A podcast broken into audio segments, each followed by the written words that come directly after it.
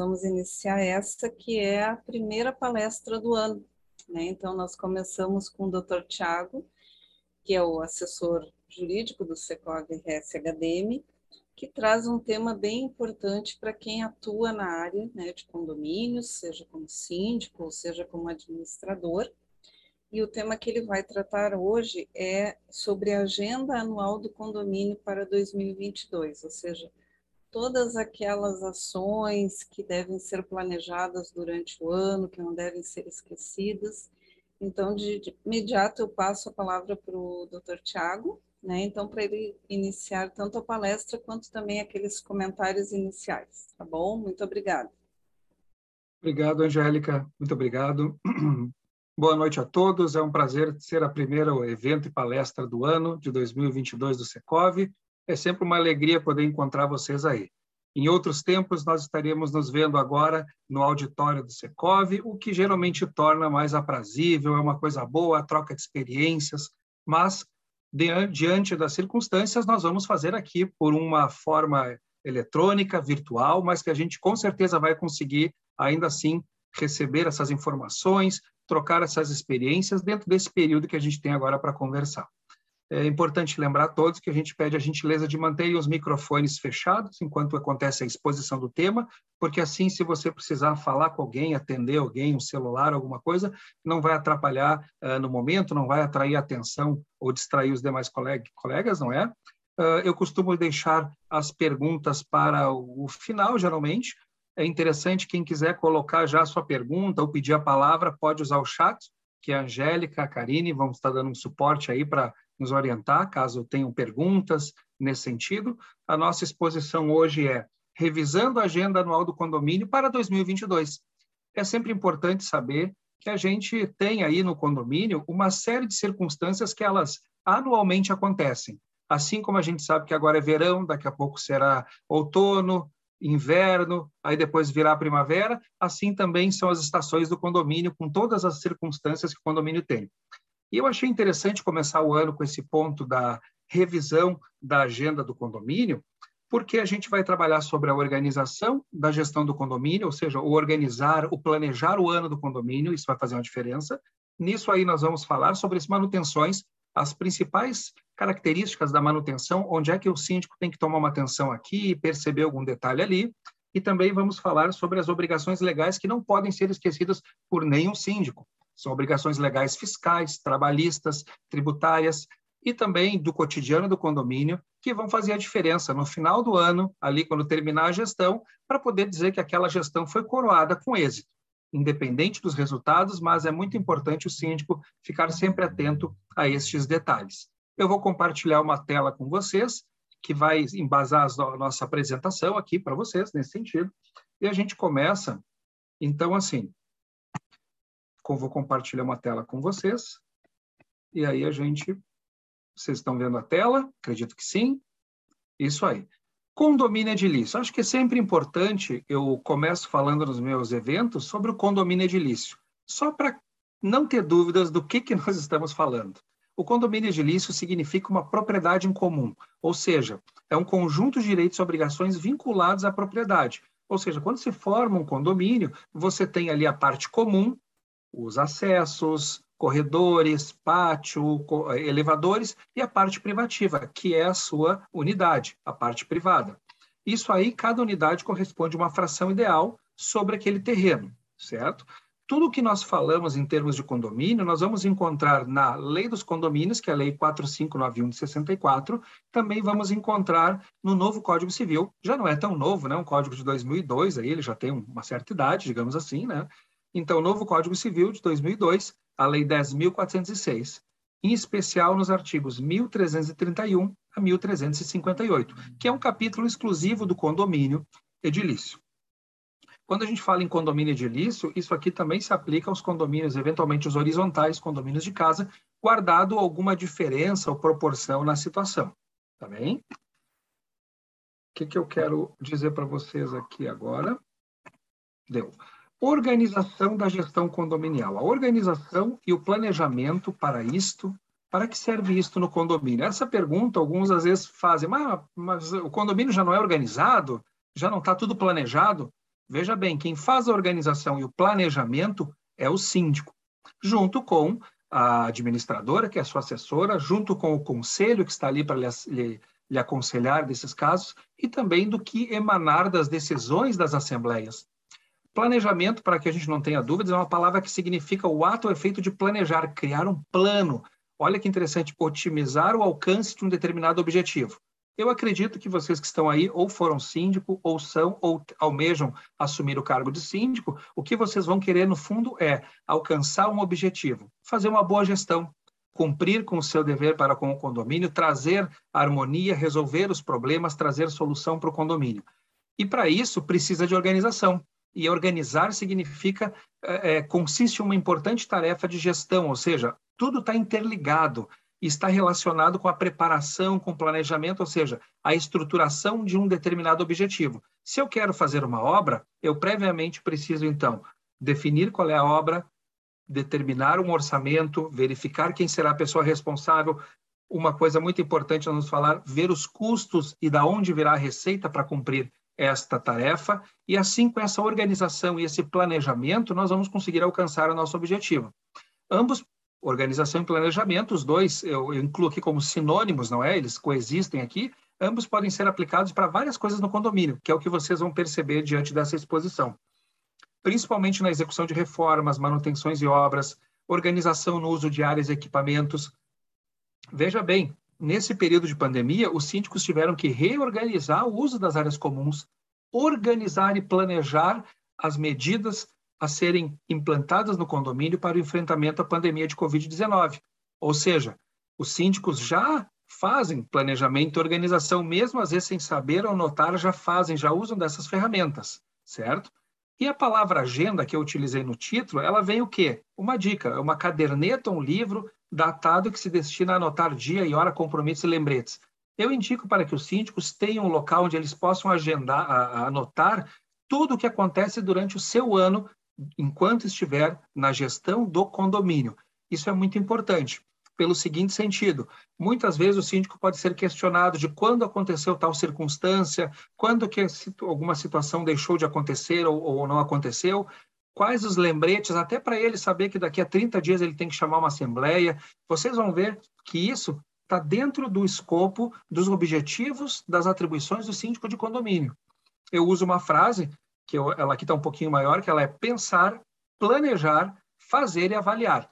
Esta tem que ser a tônica, o sentido que o síndico tem que dar durante a gestão da administração do condomínio, porque ele vai pensar nas coisas, pode pensar no coletivo, ou ele mesmo, depois ele compartilha, planejar, ver o que ele vai fazer, fazer, realmente executar e no final avaliar se deu certo aquela medida, se não deu certo, onde não deu certo e onde se pode melhorar. Ninguém acerta de primeira, se acertar de primeira, que bom, mas a gente sempre aprende realmente nas tentativas. Certo, gente? O que, que eu quero dizer para vocês ainda da organização? As atribuições do síndico de condomínio estão no artigo 1348 do Código Civil. A convenção do condomínio de vocês também vai trazer algumas coisas assim, provavelmente. Eu trago exatamente esse artigo 1348 na tela para vocês, porque ele nos traz ali realmente evidenciam um predicado, uma qualidade que o síndico deve ter, que é a organização e planejamento para ocupar esse cargo. Por quê? Olha o que eu destaquei desse artigo e todos os seus incisos. Compete ao síndico convocar a Assembleia dos Condôminos. Aqui já começa uma, uma prerrogativa do síndico, que é convocar uma Assembleia. É importante ele saber que nesse espaço ele vai ter, no mínimo, duas assembleias a fazer durante a gestão dele. Ele vai ter a primeira assembleia que ele participa, que é a de eleição, e a segunda assembleia e última pode ser apenas a de prestação de contas. Durante este período podem acontecer outras assembleias, mas eu vou dizer a vocês, isso depende de cada condomínio. Então o síndico ele já tem que ter daí um planejamento. Se o mandato dele começou agora, 18 de janeiro de 2022, ele sabe que vai acabar em 18 de janeiro de 2023. Então ele já pode planejar que a assembleia então de prestação de contas, nova eleição, ela possa acontecer 15 dias antes, nos, primeiros, nos primeiros dias de janeiro, ou seja, ele já faz um planejamento, ele já anota isso na agenda dele e fica salvo lá. Ele não será pego de surpresa. Ah, e daqui a 15 dias termina meu mandato, eu não sei o que, que eu vou fazer, tem que fazer prestação de contas, etc. Ou seja, isso já é uma prerrogativa, isso já é um planejar. O que, que ainda está inserido aqui nesse convocar a Assembleia? o síndico tem que cuidar aquilo que envolve o envio da ata para os condôminos. O Código Civil estabelece, na verdade, a lei dos condomínios estabelece que, realizado uma assembleia, o síndico tem até oito dias que comunicar. Para isso, o síndico tem que estar em sintonia com o presidente da assembleia e com o secretário, para que esta ata seja redigida, lavrada o quanto antes, para ser distribuída aos condôminos. Aqui já mostra uma organização do síndico, de cumprir esse prazo.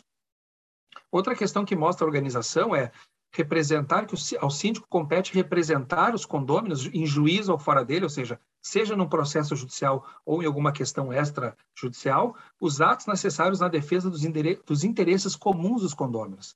Essa aqui, para mim, é a, a chave do dever do síndico, defesa dos interesses comuns. Também nós temos aqui que é dar imediato conhecimento à Assembleia da existência de procedimento judicial ou administrativo, é o dever de informação. Ou seja, assim que o síndico recebe alguma notificação, algum aviso de processo ou de notificação administrativa, ele não pode simplesmente sentar em cima do problema e esperar que ele suma. Não, ele tem o dever de chamar uma assembleia. Para, por que, que ele chama essa assembleia? Porque tem que ser dado as informações do que acontece, a partir dali, a assembleia, que é o órgão soberano, vai decidir o que se faz com isso, certo? Aqui, ó, no inciso 4 do artigo 1348, nós temos uma coisa muito interessante, que é o que fala aqui, ó, o síndico tem o dever de cumprir e fazer cumprir a convenção, o regimento interno e as determinações da Assembleia. Aqui nós temos que o síndico, no ato da sua gestão, ele tem que ter planejado aquilo que for acontecer numa Assembleia também para executar, para cumprir. Muitas vezes na Assembleia, eu vejo algumas atas que chegam ao nosso conhecimento lá no, na assessoria jurídica do Secov, que às vezes se planeja, se, se define algumas coisas, mas você observa no final, nem o síndico tem como às vezes implementar, porque não foi pensado, não foi planejado. Assim, foi decidido, vamos fazer tal coisa, vamos agir de tal maneira, mas não foi discutido, pensado. Mesmo assim, o síndico, o dever dele é cumprir. O que ele pode fazer é chamar uma nova assembleia para, se ele não consegue cumprir, ele rediscutir a matéria de novo. E aqui vem uma parte que nós vamos conversar também no inciso quinto, que é a diligência que o síndico tem na conservação e guarda das partes comuns do condomínio e pela prestação dos serviços. Ou seja, o síndico tem que ter planejado e organizado esses serviços, essa, essa, essa é, é, como se assim, a guarda e a manutenção dessas partes comuns, porque o condomínio não pode parar. Não, o condomínio não para, ele é um ente, ele é uma, uma, uma construção, a gente sabe disso, mas ele tem pessoas vivendo nele. Então, o cotidiano faz com que o, o condomínio sempre esteja uh, funcionando. Depois nós temos ali elaborar o orçamento. Isso aqui é uma prerrogativa que mostra para o síndico como é que ele vai organizar e planejar a gestão dele. Quando ele vê a elaboração do orçamento, a previsão orçamentária, a partir dali ele já tem uma ideia. Opa, eu terei aqui, já está organizado uma reforma no prédio, esse ano é o ano da pintura do prédio, ele já tem que começar a se antenar nisso, verificar quanto tem nos fundos, preços. Tudo isso, gente, está nas próximas lâminas, onde nós vamos falar um pouquinho mais sobre isso. Tem aqui também a organização do condomínio planejamento, é o condomínio não sobrevive sem cobrar os condôminos, ou seja, todos devem contribuir com a sua cota de participação no condomínio, que é o rateio da despesa. Se todos pagam, o condomínio na, uh, uh, navega em águas tranquilas. Quando alguns deixam de pagar, independente da razão, isso acaba tirando um pouco da paz daquele oceano a qual o condomínio está navegando, digamos assim. Então, precisa-se ter esse cuidado aí e o síndico ter esse olhar na cobrança. Prestar contas, como eu já disse, isso aqui parece até o ano do condomínio, né, para vocês verem como esse artigo 1348 a gente consegue fazer uma leitura dele e até poderia historiar a vida de um condomínio aqui, os condomínios poderiam encontrar sua história aqui, que é prestar contas. O que é prestar contas? É informar, durante o meu período, tudo isto foi feito, tudo isto foi realizado, isto foi o que vocês, condôminos, contribuíram para que essa execução funcionasse, que essa gestão funcionasse. E também aqui tem uma das atribuições do síndico, que é realizar o seguro da edificação, não é? Diante desse artigo 1348, a gente já consegue ver várias situações. E aqui também, novamente, eu faço uma ressalva, né, que os condomínios, agora da pandemia, os síndicos foram muito desafiados em ter de implementar essas medidas que muitas vezes foram a contragosto de outros condôminos, que foi a restrição do uso de algumas áreas comuns.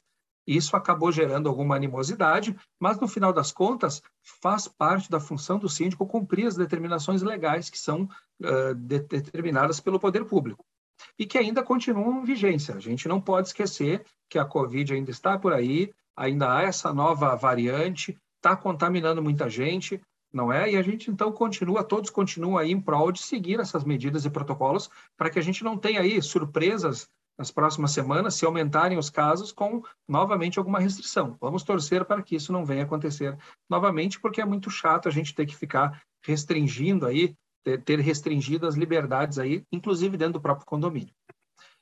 Como próxima questão, eu entendo que o planejamento e a organização na gestão financeira do condomínio é uma das questões mais importantes que tem no condomínio. E eu vou dizer para vocês, organizar as finanças do condomínio e planejá-las é ato importantíssimo. Observe que o condomínio ele é composto por despesas ordinárias e extraordinárias.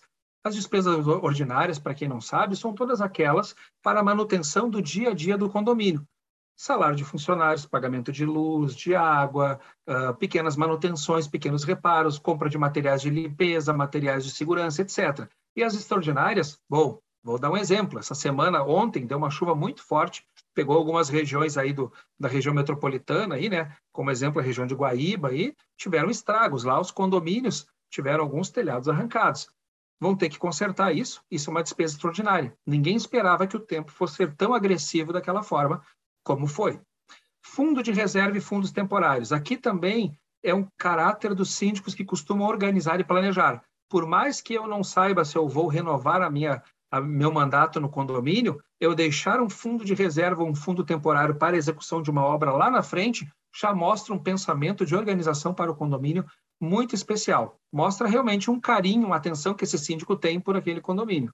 Assim, fundos de reserva e fundos temporários, eles expressam realmente um, uma, um pouco do planejamento que vai acontecer lá para frente. Isso mostra uma qualidade também. Planejamento, gestão da previsão orçamentária, movimento do caixa, recebimento e contas a pagar. Tudo isso aí envolve o controle do dia a dia da gestão do condomínio na cobrança dos condôminos, dos débitos. Aqui está um dos trabalhos mais assim um pouco chatos e exaustivos do síndico. Evidente que nós estamos aí falando, e temos que incluir, as assessorias de administração, as imobiliárias, que elas fazem um papel importante nessa parte, principalmente, auxiliando o síndico a entender a movimentação do caixa, por que, que quando sai um recurso, uh, ele tem que sair com nota fiscal, por que, que ele tem que entrar um recurso antes de eu poder gastar ou fazer uma compra. Muitas vezes o síndico, no afã de resolver o problema, de fazer, acaba pensando apenas nos custos, mas esquece que os condomínios também estão sendo olhados pela Previdência Social, são olhados pela Receita Federal, pelos governos municipais e federais, etc., quando eles vão fazer as suas obras. E aí precisa ter um acompanhamento do movimento de caixa correto, ajustado. A pior coisa que tem é chegar numa prestação de contas e você vê lá que só tem meros recibos que podem acabar levantando suspeita por, pela melhor intenção do síndico em resolver o problema, não é? Ou seja, trazer a solução para o condomínio muitas vezes pode gerar um problema lá na frente de uma desconfiança. E aí, vínculos de amizade e harmonia podem ser desfeitos por coisas bobas. Ou seja, planejar a parte financeira, controlar a cobrança. Temos 50 condôminos, os 50 pagaram, ok. Temos 50 condôminos, 10 não pagaram. Opa, já tem 10% aí, vamos acender o alarme. Né? Tem mais de 10% aí, vamos acender o alarme, por quê? porque isso faz uma diferença muito grande no condomínio. E aí que a administradora vai dar essa assessoria para o síndico. Que aí nós entramos na gestão da inadimplência. Quando nós temos uma inadimplência, o síndico tem que organizar uma forma de conseguir recuperar aquele crédito o quanto antes e no menor custo possível. Fazer um planejamento, se até tais valores será com acordo, até tais valores só mediante advogado, até tais valores só na justiça, isso tem que ser definido, isso é planejar, isso é pensar a gestão do condomínio. Mesmo os inadimplentes, eu não posso pensar, ah, não pagou, não vou olhar para ele. Não, é para ele que eu tenho que olhar. O que, que está acontecendo? Muitas vezes a inadimplência é uma questão tão simples. É um vaso que está num corredor que incomoda um condômino. E ele, pô, o síndico não está me dando atenção, eu já disse que aquilo ali está errado, eu não vou pagar. Isso eu escuto várias vezes, minha colega que trabalha comigo lá também. A pessoa deixa de pagar porque o síndico, às vezes, não, não ouviu ou não lhe deu atenção para alguma coisa. Então, examinar cada inadimplência, tu vai conseguir descobrir os motivos. Muitas vezes é uma questão aí que a gente sabe do desemprego, falta de renda que assola, é uma circunstância, ela é tratada de uma forma. Muitas vezes é uma situação que a pessoa tem condições, mas por alguma razão não está pagando. Esse é o pior, esse vai exigir do síndico um olhar um pouco mais criterioso para tentar descobrir. Ou seja, tudo isso que nós vimos aqui são temas que representam o sucesso da gestão ali na frente. Ou seja, afinal, a inadimplência é o maior risco das contas do condomínio, então fazer um, uma elaboração do planejamento que contemple a parte financeira já é 50% do caminho andado para uma boa gestão. Já é mais de 50%, pode ter certeza. E nesse sistema, planejamento e comprometimento de todos é essencial para manutenção deste patrimônio comum que é o condomínio. Ou seja, conseguir explicar isso para os condôminos em uma assembleia vai fazer toda a diferença na hora em que se precisar uh, pedir para que cada um faça um pouco mais de esforço ou compreenda determinadas necessidades. Como nós vimos, o assunto realmente é, não é para ser exaustivo, mas ele vem aqui a instigar vocês a pensarem no futuro, a planejarem as coisas, como vocês fazem às vezes quando vão viajar, não é? E aqui eu trago um ponto muito interessante, a previsão orçamentária. A previsão orçamentária, ela realmente identifica o síndico, quando ele assume o cargo, ele praticamente recebe a previsão orçamentária que vem da gestão anterior, ali ele já tem uma ideia do que ele vai enfrentar, do que ele vai fazer dali para frente. Porque a previsão nada mais é que eu já disse o que, que vai acontecer mais ou menos no ano, quanto vai ser o que eu preciso arrecadar, o que vai ser a minha despesa. Quando eu tenho isso mais ou menos desenhado, eu faço aquilo que eu falei anteriormente. Eu já tinha um planejamento, eu adapto ele e faço o controle do que entra, do que sai, do, da, das inadimplências, dos créditos recebidos. Ou seja, a previsão orçamentária, que ela está disposta no artigo 1350 do Código Civil, consiste no ato de pensar e planejar sobre as despesas e receitas no próximo período de mandato. Ou seja, todas as previsões de gastos e despesas, assim como as receitas, devem constar nessa previsão orçamentária, que deve ser feita para todos os meses do ano. Certo? Como a gente vê ali o texto do artigo 350, nós falamos anteriormente, vocês vão recordar, artigo 1348 falava, compete ao síndico a convocação de assembleia, não é? E falava ali da previsão das contas. E o que, que acontece aqui? Artigo 1350, convocará o síndico anualmente, não é cada dois anos, não é quando eu quiser, é anualmente a reunião de assembleia na forma prevista na convenção para aprovar o orçamento das despesas. Olha que coisa interessante, já está aqui na lei, é quase que um manual, leia e siga. Isso vai fazer muita diferença. Nessa mesma Assembleia, feita a prestação de contas, eventualmente eleger-se o síndico. Alguns mandatos são de mais de um ano, pela convenção, então, mas anualmente vai acontecer essa prestação, previsão orçamentária. Para quem não conhece bem a previsão orçamentária, e é interessante a gente ter uma ideia dela, é que ela resulta da análise da receita, mais as despesas do ano anterior, mais a projeção de aumentos de índices inflacionários, previsão de inadimplência, pequenos gastos, você pega exatamente o que foi do, do ano anterior, mensura o que será necessário no próximo ano, se vai incluir uma despesa ou se nesse ano já terminou uma despesa, ela não vai mais existir, e aí você tem uma ideia do quanto você arrecadou no ano. Você vai colocar ali, então, um fator, um percentual. Bom, vai ter inflação, algumas contas vão subir, você tem uma ideia da previsão orçamentária. O Secov, nós fazemos eventualmente palestras e cursos falando sobre esses temas mais específicos, o que é muito importante para os síndicos também é, conseguirem compreender cada vez melhor isso. Um detalhe interessante é que se a previsão orçamentária for ineficiente, ou seja, ela vai exigir um reforço. Se eu prever menos do que eu vou gastar, eu previ que nós temos um orçamento de 100 mil no ano, e no final do ano deu lá na metade do ano já passou de quase 100 mil, ou seja, eu, eu fiz uma previsão muito insuficiente diante dos gastos ou alguma coisa nova aconteceu que era imprevista, ou realmente a previsão orçamentária ela foi baseada em elementos que não condiziam com a realidade ou, ou não estavam perfeitos nesse momento. E aí vai exigir, vai exigir um reforço em aprovação posterior, ou seja, uma nova assembleia para ajustar isso aí. Com isso, a gente consegue formar a cota mensal de condomínio, não é? Por quê? Porque eu sei quanto vai ser gasto, quanto eu preciso arrecadar para chegar naquela despesa, eu já sei quanto vai custar a cota de condomínio nos próximos meses. Isso também já dá uma tranquilidade para os condôminos que se programam. Olha, a cota de condomínio vai ser mais ou menos esse valor, não teremos surpresas. Isso ajuda hoje em dia as pessoas a manterem as contas em dia, né? É importante que a previsão orçamentária ela auxilia quando se vai entrar com ação de cobrança judicial, seja a cobrança normal ou execução, ela faz uma diferença muito grande, porque daí o condômino inadimplente fica com mais dificuldade de atrasar o processo contestando as coisas. Então, fazer uma boa previsão orçamentária ajuda no processo judicial para recuperar mais rápido esse crédito para esse crédito para dentro do condomínio. Certo, gente? Aqui é só uma imagem como seria uma previsão orçamentária. Tem os encargos pessoais, consumo, você vai preenchendo aquilo, chega ali, tu tem a média do mês, o total do ano, o índice que você vai acumular ali, né, o índice de reajuste, talvez a inflação, menos de 10%, mais de 10%, aí você tem a previsão anual, a previsão mensal. Isso é uma forma bem simples, tá? Quem, quem tem assessoria imobiliária, eles já têm, eles fazem isso, sai mais detalhado, com certeza, e aí você consegue aí conversar com o assessor do condomínio para fazer os, os ajustes necessários para manter o condomínio sempre prestando serviços essenciais e a manutenção do patrimônio que é de todos, né? Aqui nós entramos nas rotinas de manutenção, como eu tinha falado para vocês. As rotinas de manutenção elas são muito importantes porque é o nosso bem, o nosso patrimônio, o nosso apartamento, o nosso condomínio. Ele representa muito para as pessoas. Quem compra um condomínio, é o sonho da casa própria, vai morar num condomínio, quer ele sempre bem organizado, limpo, ajeitado, com manutenção. E isso traz também um bem-estar para todos. Um condomínio que é mal cuidado, geralmente as pessoas também ali ou não dão bola mais para o condomínio, ou realmente as pessoas não se dão bem entre si. Ou seja, um condomínio bem organizado, bem ajeitado, ele faz a diferença. Existem teorias para isso também, né? se costuma citar a teoria das janelas quebradas, em que um local onde permanece com uma janela quebrada, ele é mais chance de atrair pessoas para depredá-lo ou ignorá-lo do que aquele prédio que está sempre bem cuidado. Aquele que está sempre bem cuidado, geralmente as próprias pessoas ajudam a cuidar, certo?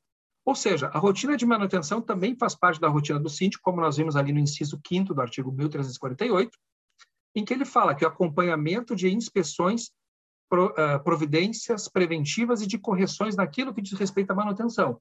Tudo que estiver a respeito da manutenção, o síndico tem que tomar conta disso. Como é que o síndico vai cuidar disso?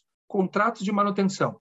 Síndico que assumiu ou está dentro já do condomínio, ele vai ter que ver esses contratos de manutenção, prestar atenção nas manutenções anteriores, quais foram feitas. Muitas vezes é um local crônico, uma laje que nunca foi bem impermeabilizada, ela sempre vai dar problema. Buscar novas técnicas, novos fornecedores. Cadastro de empresas especializadas são importantes. O que, que eu tenho visto algumas pessoas reclamarem para mim? Que não estão conseguindo, às vezes, orçamentos. Ou quando o prestador chega, ele, ele diz: vou cobrar o orçamento. Se fizer o trabalho, eu não cobro orçamento.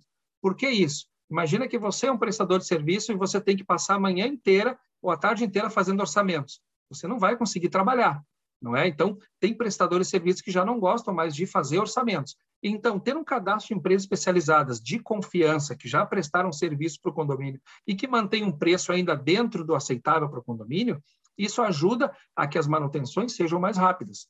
É importante, alguns estão pensando, e a questão dos três orçamentos? Pois então, os três orçamentos servem para provar que a escolha foi dentre o melhor preço, a melhor qualidade, a melhor técnica. Não que é uma regra a ser seguida, mas eles ajudam eventualmente. Isso é uma construção que se faz com os, com os condomínios, em assembleia, comprovando que determinadas empresas e manutenções são de confiança e elas vão auxiliar exatamente na boa resolução dos problemas. Dois, outra questão importante na manutenção dos condomínios é o que diz com a ação imediata nos primeiros indícios de problemas na estrutura. Viu uma infiltração, rachadura, calha entupiu, coisas assim que a laje começou a levantar no piso, o piso começou a rachar no estacionamento, são coisas que já tem que ser dado bola desde o início para que não vire uma despesa muito grande. Condomínio, naturalmente, em alguns casos, vai gerar períodos com mais manutenção, em outros menos. Uma dica que eu dou para os síndicos e aí é especial, é o controle no que se refere à questão da, da, da conta de água. Muitas vezes tem só um hidrômetro para todas as unidades. Este hidrômetro, por exemplo, o que, que se faz? Você fica controlando ali diariamente ou semanal como ele vai rodando, quantos metros cúbicos gastou. Se fugir da normalidade de um dia para o outro, já é um indicativo de que pode haver um vazamento, que surgiu um vazamento, ou alguém deixou uma torneira aberta. Isso pode ocasionar, muitas vezes, não é? A situação que a gente fala de gastos extras no condomínio, que são realmente uh, uma chateação para todos, né? Ninguém espera uh, pagar um excesso de água se se comportou sempre tão bem para que essa água seja paga sempre no, dentro do prazo. Ou seja, a ação imediata quando acontecerem problemas é fundamental. Notou que a calha vazou, tem aquela marca de sujeira na fachada, como se a, água escapou da calha e começou a manchar a pintura. Uh, notou que caiu uma lajezinha lá, da, uma pastilha da parede. É importante ter anotado isso quando foram essas manutenções. Isso vai fazer uma grande diferença, gente. Fundo para obras e manutenções programadas. É como eu tinha dito lá no início, quando eu programo isso uh, antecipadamente, eu não terei grandes surpresas, eu não sacrificarei a receita em cima dos condôminos.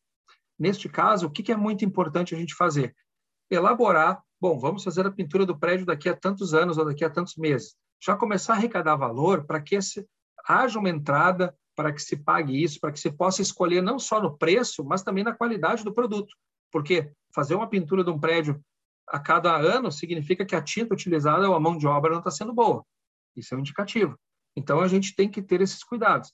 E o fundo de obras, ele funciona exatamente para isso. É um valor como se fosse uma pequena poupança para ir guardando ali. PPCI e vistoria predial. Não há dúvidas. Todos temos que ter cuidado. Recentemente, no, no condomínio dos do meus pais, uma semana atrás, deu um curto-circuito por causa do calor no elevador de serviço.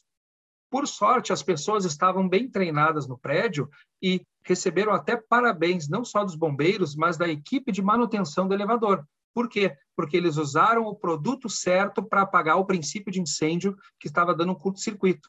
Utilizaram algo que não molhou ou encharcou o equipamento, ou seja, utilizaram o extintor correto no local certo. Isso não isso ajudou a não propagar fogo, a não causar prejuízos ao equipamento as peças a serem trocadas foram muito menores do que se alguém utilizasse ali baldes d'água, um extintor de espuma. Isso poderia causar um curto até maior. Por sorte, as pessoas estavam já treinadas, desligaram a luz, fizeram o apagamento do fogo com material lá pó-químico que não causou problemas ao, ao equipamento. Isso gerou uma manutenção muito mais barata e rápida. Ou seja, quando a gente conhece, planeja, se organiza, não tem como dar errado. É difícil. Então, fica aí um exemplo para vocês que é importante ter esses cuidados dentro do condomínio também. Vistoria predial. A vistoria predial, para quem é da capital de Porto Alegre, tem a, a, o, o, o LTIP, o laudo técnico de inspeção predial, ele é muito importante e ele é cobrado anualmente ou dependendo do prazo que a prefeitura alcança nos, para os prédios. Então, esse laudo ele vai examinar os padrões e as questões patológicas do prédio para verificar se dentro daquelas circunstâncias ali tem algo que pode realmente comprometer a, a saúde, digamos assim, a, a, estrutura da edificação e possa aí causar um trajeto, uma tragédia. Então, por isso que é muito importante, dentro dos condomínios, esse cuidado para seguir as vistorias prediais. Mesmo não sendo Porto Alegre, vários municípios já adotam a vistoria predial. Consulte a, pre a prefeitura da sua localidade, porque você vai ver que é importante fazer isso. Isso tem custo? Sim. Ah, mas os condomínios vão reclamar e se a segurança deles é a segurança do patrimônio. Isso vai influenciar também no seguro da edificação. Uma, uma edificação com boa manutenção, com controle, ela vai ter um seguro provavelmente mais em conta. Quem for examinar vai saber. Quando o condomínio está em dia, o pessoal é organizado, vai dar tudo certo. Tá bem, gente? Seguindo aqui nas rotinas de manutenção, o que é importante a gente saber aqui? Seguro predial eu coloquei como manutenção porque é importante. O seguro predial é anual. Ele pode corresponder exatamente a, como se diz assim, a todas as partes do condomínio ou só aquela parte básica. Quando compete a parte básica, é a estrutura, alguns detalhes ali que podem acontecer com a estrutura do prédio. Quando é o total, o amplo, ele vai abarcar também situações aí, manutenção de portões elétricos, eletrônicos, essas coisas, ele vai abarcar. Então é importante vocês saberem qual é a, a, a característica do seu condomínio, qual é as necessidades, o que, que, está acontecendo. Se toda hora quebra o portão eletrônico do seu prédio ou estraga, está na hora de ver. Talvez o modelo ali, o padrão a ser utilizado não é o padrão adequado. E aí não adianta, às vezes, contratar um seguro maior para querer jogar na conta do seguro, não é? Uh, o seguro vai notar que toda hora está dando manutenção de alguma coisa, ele vai ver que aquilo está indevido, ele vai subir o preço de seguro também, ele vai ser acionado toda hora. Então a gente tem que pensar como se a gente tivesse que levantar na madrugada para resolver um problema. É melhor então eu pensar em comprar um equipamento bom, fazer uma reforma boa, para que não tenha que então acionar o seguro. Ter o PPCI, como eu falei anteriormente, também ajuda aqui no seguro. Os condomínios já devem ter o seu PPC aí, pelo menos, planejado, encaminhado nos bombeiros, muitos já devem ter executado. Isso é muito importante. Aqui, como rotinas de manutenção, eu tenho pintura da fachada ou repintura de fachada. A pintura de fachada, em média, acontece a cada cinco anos. Nós vamos encontrar isso dentro dos laudos técnicos, das notas técnicas lá do, da ABNT, não é? Lavagem e restauração de fachada, também a cada cinco anos. Geralmente se lava e restaura a fachada. Se ela tem elementos de pintura, ela é pintada, ela é pintada na sequência. Uma boa tinta dura cinco anos tranquilamente. Então é muito importante que vocês tenham esse cuidado. Instalações elétricas, um laudo, a cada dois anos é importante. Hoje em dia, com as tecnologias, com esse calor, quem não instalou um split ou dois dentro do seu apartamento? Isso acaba aumentando a carga de energia do prédio. Muitos condomínios muito antigos não foram planejados para esse tipo de carga elétrica. Isso vai fazer a diferença. Faça um laudo técnico, verifique, até porque a fiação antiga é maior o consumo de energia. Você está perdendo aos pouquinhos. É melhor, então, fazer o certo imediatamente e ter economia no seu bolso.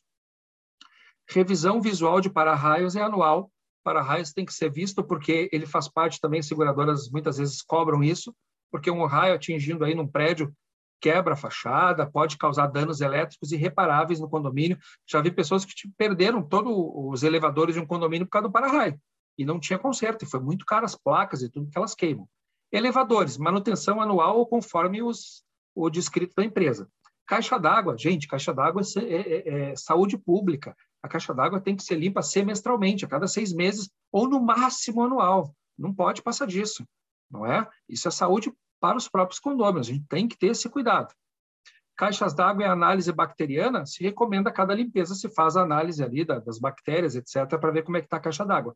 Rede de gás. Muitos condomínios passaram a receber o gás encanado, e isso é importante para que eles, então, uh, façam essa vistoria. Geralmente, o teste de estanqueidade para uh, verificar vazamentos Muitas vezes se demora identificar vazamento, mas aí vale aquela dica que eu citei lá atrás para vocês. Quando o condomínio tem aqueles medidores e o síndico puder acompanhar o medidor pelo consumo, ele vai ter uma ideia de, poxa, nós gastávamos X metros cúbicos, agora estamos gastando quase o dobro disso, e com os mesmos condôminos não se notou diferença. Opa, quem está gastando mais gás ou tem vazamento? Então, quando há um controle, você sabe quando as coisas não estão indo bem.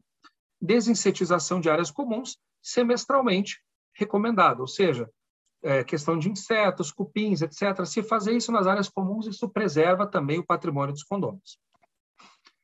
Aqui tem uma questão importante, eu achei interessante incluir para vocês que estão aí, que é a chamada educação patrimonial. De alguma forma, temos que conseguir conscientizar os condôminos uh, do uso adequado e da manutenção e conservação dos equipamentos. Muitas vezes, pró os próprios condôminos, por alguma razão, acabam depredando e é importante se estabelecer essa cultura dentro do condomínio que toda vez que eu tenho que trocar uma fechadura, né, arrumar uma porta, arrumar uma esteira, arrumar o elevador que foi sujo ou quebrado, portão que foi uh, quebrado, que é que você verifica que isso aqui só pode ser quem mora aqui dentro fazendo. Isso tem que mudar essa, essa cultura dentro do condomínio. A gente tem que identificar essas pessoas, campanhas, mostrar os valores que estão se gastando. Como é ruim você entrar num prédio e ter essa sensação de que daqui a pouco você pode ser atacado ali dentro. Então, é importante que se trate isso, essa chamada educação patrimonial, não só sobre a manutenção e equipamentos uh, do condomínio, equipamentos comuns, mas também privativos, no sentido de zelar pelo patrimônio individual e pelo patrimônio coletivo. O que eu quero dizer com isso? Não só pelas partes comuns,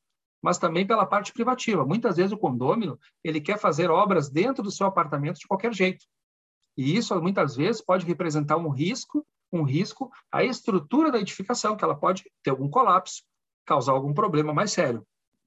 Para isso eu trouxe aqui só para fazer um, uma abertura rapidamente, a norma técnica da ABNT 16.280 fala que toda vez que um condômino for fazer obras dentro do seu apartamento, ele tem que apresentar os laudos, tem que apresentar a RRT ou RRT e comunicar ao síndico de que aquelas reformas não afetarão a estrutura. A norma está disponível apenas para quem comprar a norma. A BNT é um órgão consultivo técnico, não é? Não se trata de uma lei, mas eu tenho certeza que se alguém derrubar uma parede, por causa dessa parede, o piso de cima embarrigar, uh, causar uma deformação nas portas de um andar para o outro, pode ter certeza, essa pessoa vai ser condenada por não ter seguido isso aqui. O síndico, quando recebe um laudo desses, não tem que dizer se está certo ou errado. Ele tem que receber esse laudo, é o principal. Se ele nota que aquilo ali pode estar estranho, até porque o engenheiro não vai dar um laudo técnico se ele não confia no que ele está fazendo. Então, mas se o síndico quiser igual levar para um outro engenheiro, é a critério dele. Mas é importante, síndicos, acontecendo obras dentro das unidades, peça esses laudos, o projeto, até porque muitas vezes essa obra acaba incomodando os vizinhos com os barulhos, não é?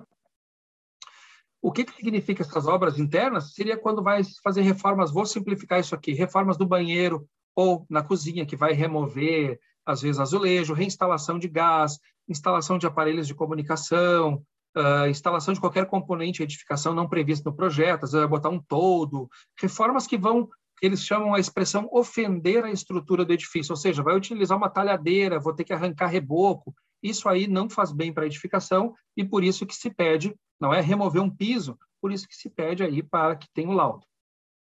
Agora nós vamos umas questões aí bem interessantes, que são as obrigações legais que o síndico de condomínio não pode esquecer ou seja, questões fiscais, tributárias e trabalhistas. Independente da profissão que o síndico exerça, nenhum síndico consegue saber tudo, não é? Eu também acho que não. Ou dominar todos os conhecimentos. Por isso que muitos síndicos se cercam de um bom vice-síndico, consultar o conselho e, principal, ter uma boa assessoria imobiliária. Uma boa imobiliária vai lhe dar toda a segurança. E mesmo assim, ele ainda pode contar com a assessoria jurídica do Secov, comigo, com a doutora Sandra, que nós estamos lá para auxiliar a tirar as dúvidas, orientar, esclarecer, para que também isso tenha um bom uh, encaminhamento aí e mantenha-se harmonia dentro do condomínio. Ou seja, ter noção estar bem assessorado ajuda muito nestas tarefas. Como questões relevantes, eu cito para vocês, todo condomínio tem que ter o CNPJ. Alguns vão dizer, ah, mas meu condomínio já tem, essa notícia não vale de nada. Não, preste atenção. O CNPJ ele tem que ser atualizado toda vez que troca o síndico. Ou seja, mudou o síndico, saiu o Tiago, entrou a Angélica como síndica, lá na Receita Federal tem que levar a ata para lá. Por isso, tão importante que a ata de eleição de síndico seja, assim que for feita ela, ela tem que ser lavrada o quanto antes e ser levada, por exemplo, para Receita Federal, onde lá vai estar dito que o responsável pelo condomínio é o Angélica, ou se eu for eleito agora, é o Tiago. Está lá como representante do condomínio. Isso é uma norma, está ali na Instrução Normativa 1863, os requisitos para se fazer o CNPJ também estão ali. Hoje em dia, o número de condomínios sem CNPJ, eu penso que é muito, muito pequeno, porque para se fazer um seguro, para se ter um monte de situação hoje em dia, contratação, é difícil o condomínio conseguir sobreviver sem tomar alguma autuação, sem ter alguma porta fechada. Você não consegue abrir conta em banco. Com o CNPJ, se tem como abrir uma conta em banco. Não é para fazer a movimentação financeira. Tá? Isso é muito importante também porque o CNPJ não deixa misturar a vida patrimonial, fiscal, tributária do síndico com a do condomínio, ou a dos condôminos para com o condomínio. São coisas diferentes, apartadas. Por isso, tão importante o CNPJ. Eu também destaco, questão relevante, o imposto de renda retido na fonte, certo, gente? Os rendimentos dos trabalhadores assalariados pagos pelo condomínio estão sujeitos à incidência do imposto de renda, certo? o condomínio edilício deverá entregar uma declaração que é chamada DIRF, que é a Declaração de Imposto Retido na Fonte.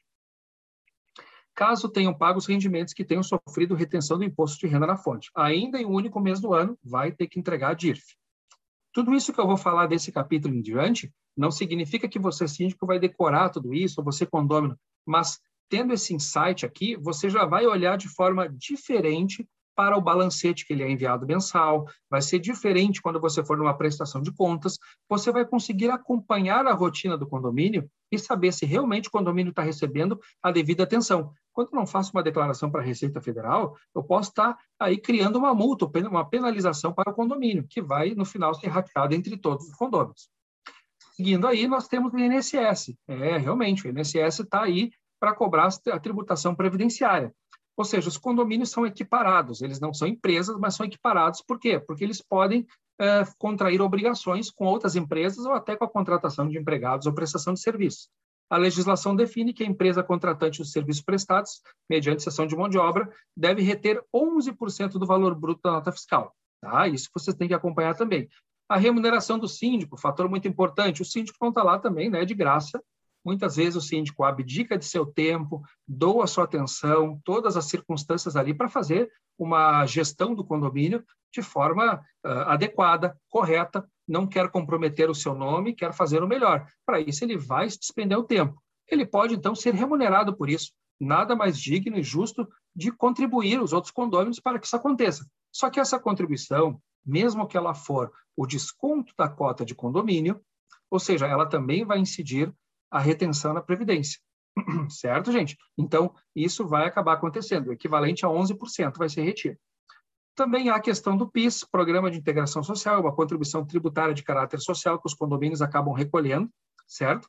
Uh, essa denominação se dá em vista da base de cálculo da contribuição correspondente a 1% da total da folha de pagamentos, ou também quando contratarem com empresas, certo? Uh, isso vai ser uh, encaminhado, não é? Vai ser emitido a guia, vai ser recolhido, tem a data e o prazo certo para isso. Aqui nós temos os compromissos mensais. O que, que significa isso? Todo mês nós vamos ter esses compromissos aqui. Todo mês, até o quinto dia útil, pagamento da folha de salarial dos funcionários. Até o quinto dia útil tem que ser pago, é regra do jogo, não tem como fugir. Ou seja, o síndico sabe que todo mês se tem empregados é isso. FGTS, a guia é recolhida todo dia 7. Uma dica para todos assim, vou recolher imposto, tributo, etc. Caiu num fim de semana, feriado, não caia no, no, no erro. Adianta, paga antes. Paga o dia, caiu no dia 7, caiu no domingo. Eu vou ter que pagar dia 5, porque dia 6 é sábado, vou ter que pagar dia 5. Adianta o pagamento. Se pagar no dia 8 depois, é como se eu tivesse recolhido atrasado. Nós temos aí no dia 7 de, de todo mês, tem a indicação do CAGED, o Cadastro Geral de Empregados e Desempregados. É um controle de quem foi admitido, não é? Hoje nós temos E-Social que já faz isso. Vou falar brevemente sobre o E-Social com vocês. Acho que é importante o síndico saber disso. Isso que eu estou trazendo aqui é, como eu disse, é para que o síndico, condômino, conselheiro que está nos assistindo agora, está nos vendo aqui, possa então reconhecer isso dentro dos balancetes e tudo e compreender melhor isso, ver a dinâmica do, do condomínio como ele funciona mês a mês. Nós temos ali pelo dia 10 o ISSQN, que é o Imposto sobre Serviços de Qualquer Natureza. Quando o condomínio contrata serviços, ele vai recolher até o dia 10, não é? Tem ali pelo dia 20, temos aí a contribuição previdenciária, que é a, obriga, a obrigação com o INSS, soma 20%. Tá? Nós temos também o imposto de renda retido na fonte, e aí com o imposto de renda retido na fonte, nós também temos a retenção sobre notas fiscais. A retenção sobre notas fiscais, nesse caso aí, ela deve ser feita até o dia 20. E temos o PIS até o dia 25, que é o programa de uh, retenção aí dos impostos. Deixa eu ver o que, que eu tenho mais aqui para frente para falar com vocês. Temos aqui também agora as obrigações anuais. Como obrigações anuais, nós temos aí, geralmente em janeiro, 31 de janeiro, a contribuição sindical patronal. A contribuição sindical patronal, em vista da sua, do seu caráter agora facultativo, ela está se recolhendo até o mês de março, certo? Em fevereiro, o que, que nós temos? Até o final do mês de fevereiro, nós temos a DIRF. Os condomínios devem entregar a DIRF, se por acaso tiveram, como eu disse antes, uh, imposto de renda retido lá na fonte com pagamento de salários ou coisas assim. Em março, acontecia a RAIS, chamada Declaração dos Funcionários ali. Se não tinha funcionários, fazia a RAIS negativa. No ano passado, a RAIS ficou no final do mês de junho. Este ano ainda não saiu. Provavelmente, isso ainda deve estar sendo incorporado juntamente com o E-Social, certo? Em março, também acontece a contribuição sindical dos empregados essa é, é, é, obrigatória, ou se o empregado não quiser recolher, ele vai informar adequadamente, conforme uh, o sindicato da categoria. Em abril, feito a retenção da contribuição sindical do empregado, em abril é o prazo para recolher essa, essa contribuição descontada do empregado. Tá? Em novembro, nós temos o quê? O prazo final para o pagamento da primeira parcela do 13º dos empregados, e em dezembro, o pagamento da segunda parcela do 13º dos empregados.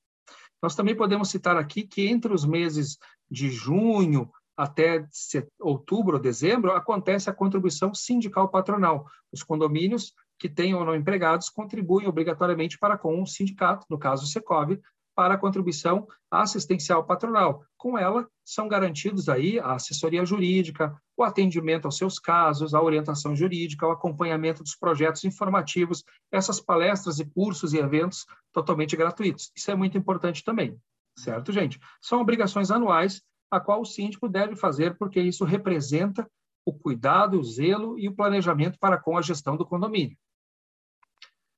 Eu tenho aqui como obrigações legais do condomínio ainda a situação que envolve o e-social. Como vocês sabem, já há um longo período, o e-social já está implantado. Este ano, agora, em 2022, em 10 de janeiro, entrou a quarta fase do e-social, em que era a questão que envolve os eventos de saúde e segurança do trabalho. O que é o e-social para quem, por exemplo, baixou no planeta agora? O e-social ele é um ele é um programa instituído pelo governo onde todas as informações das relações trabalhistas, inclusive se o síndico for remunerado, vai constar lá também, não é? Tem que ser informado e assim unificando um único banco de dados em que o governo, as informações de trabalho previdenciárias ficam ali a critério e fiscalização dos governos e das entidades representantes aí uh, do governo. Com isso, deve ser informado todas as circunstâncias. As primeiras etapas, segunda e terceira, já foram implantadas. Era o cadastro, as informações salariais, demais informações da empresa, e agora chegou a quarta e última fase, que é a fase da implantação dos, das questões que envolvam a saúde e segurança do trabalho, chamado SST. Essas circunstâncias, o que, que é o SST?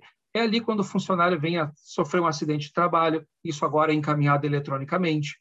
Quando vem a fazer um laudo para saber se tem ou não insalubridade, a questão que envolve os exames admissionais e demissionais, o, o perfil profissográfico, né, o PP, a PPP, PCMSSO, tudo isso engloba essa segurança e saúde do trabalho. Todas esses, essas informações hoje estão dentro do e-social, que faz esse controle. Através do e-social, as pessoas podem, uh, como se diz, uh, serem multadas ou advertidas, não é? E aí, com certeza, uh, se espera que desta forma, não é? O governo, então, consiga ter um melhor controle e que haja menos incidência de fraudes trabalhistas, fraudes previdenciárias. Com isso, o governo planeja, então, ter um controle maior. As aposentadorias acontecerão de forma mais tranquila e mais fácil, porque se há ausência de um documento em que a pessoa trabalhava sobre um, uma situação nociva ou perigosa, né, o chamado adicional de insalubridade ou periculosidade, e isso não é informado, isso atrapalha a aposentadoria daquele funcionário, se ele tinha esse direito ou não. Ou seja, tudo isso vem para tentar solucionar. É a tecnologia não é buscando aí as melhores condições para todos. Antigamente se guardava um monte de papel, hoje vai ter que se guardar um monte de dados e informações eletrônicas. Certo, gente? E isso é importante.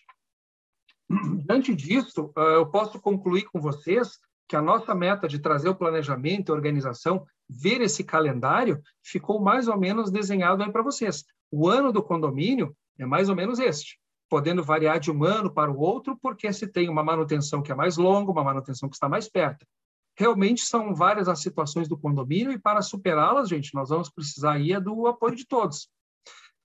Ou seja, organizar e planejar, ter paciência e disciplina. Isso é fundamental para o síndico que quer fazer uma boa gestão, não é? E a consciência e o cuidado de todos também deve ser uh, fomentada, não é? Porque o patrimônio de todos ali que está em jogo e assim conseguir alcançar uma convivência com resultados positivos. Assim, a agenda de obrigações do condomínio requer um esforço no planejamento e organização para fim de poder cumprir os principais compromissos legais e de manutenção do prédio. Certo, gente? Este aqui seria, então, essa nossa parte. São mais claro. uma vez. Obrigado, Angélica. Até a próxima. Havendo, havendo dúvidas, pode entrar em contato com o Secov, tá bem? Isso. Boa noite a todos. Obrigada. Boa noite, até mais. Boa noite.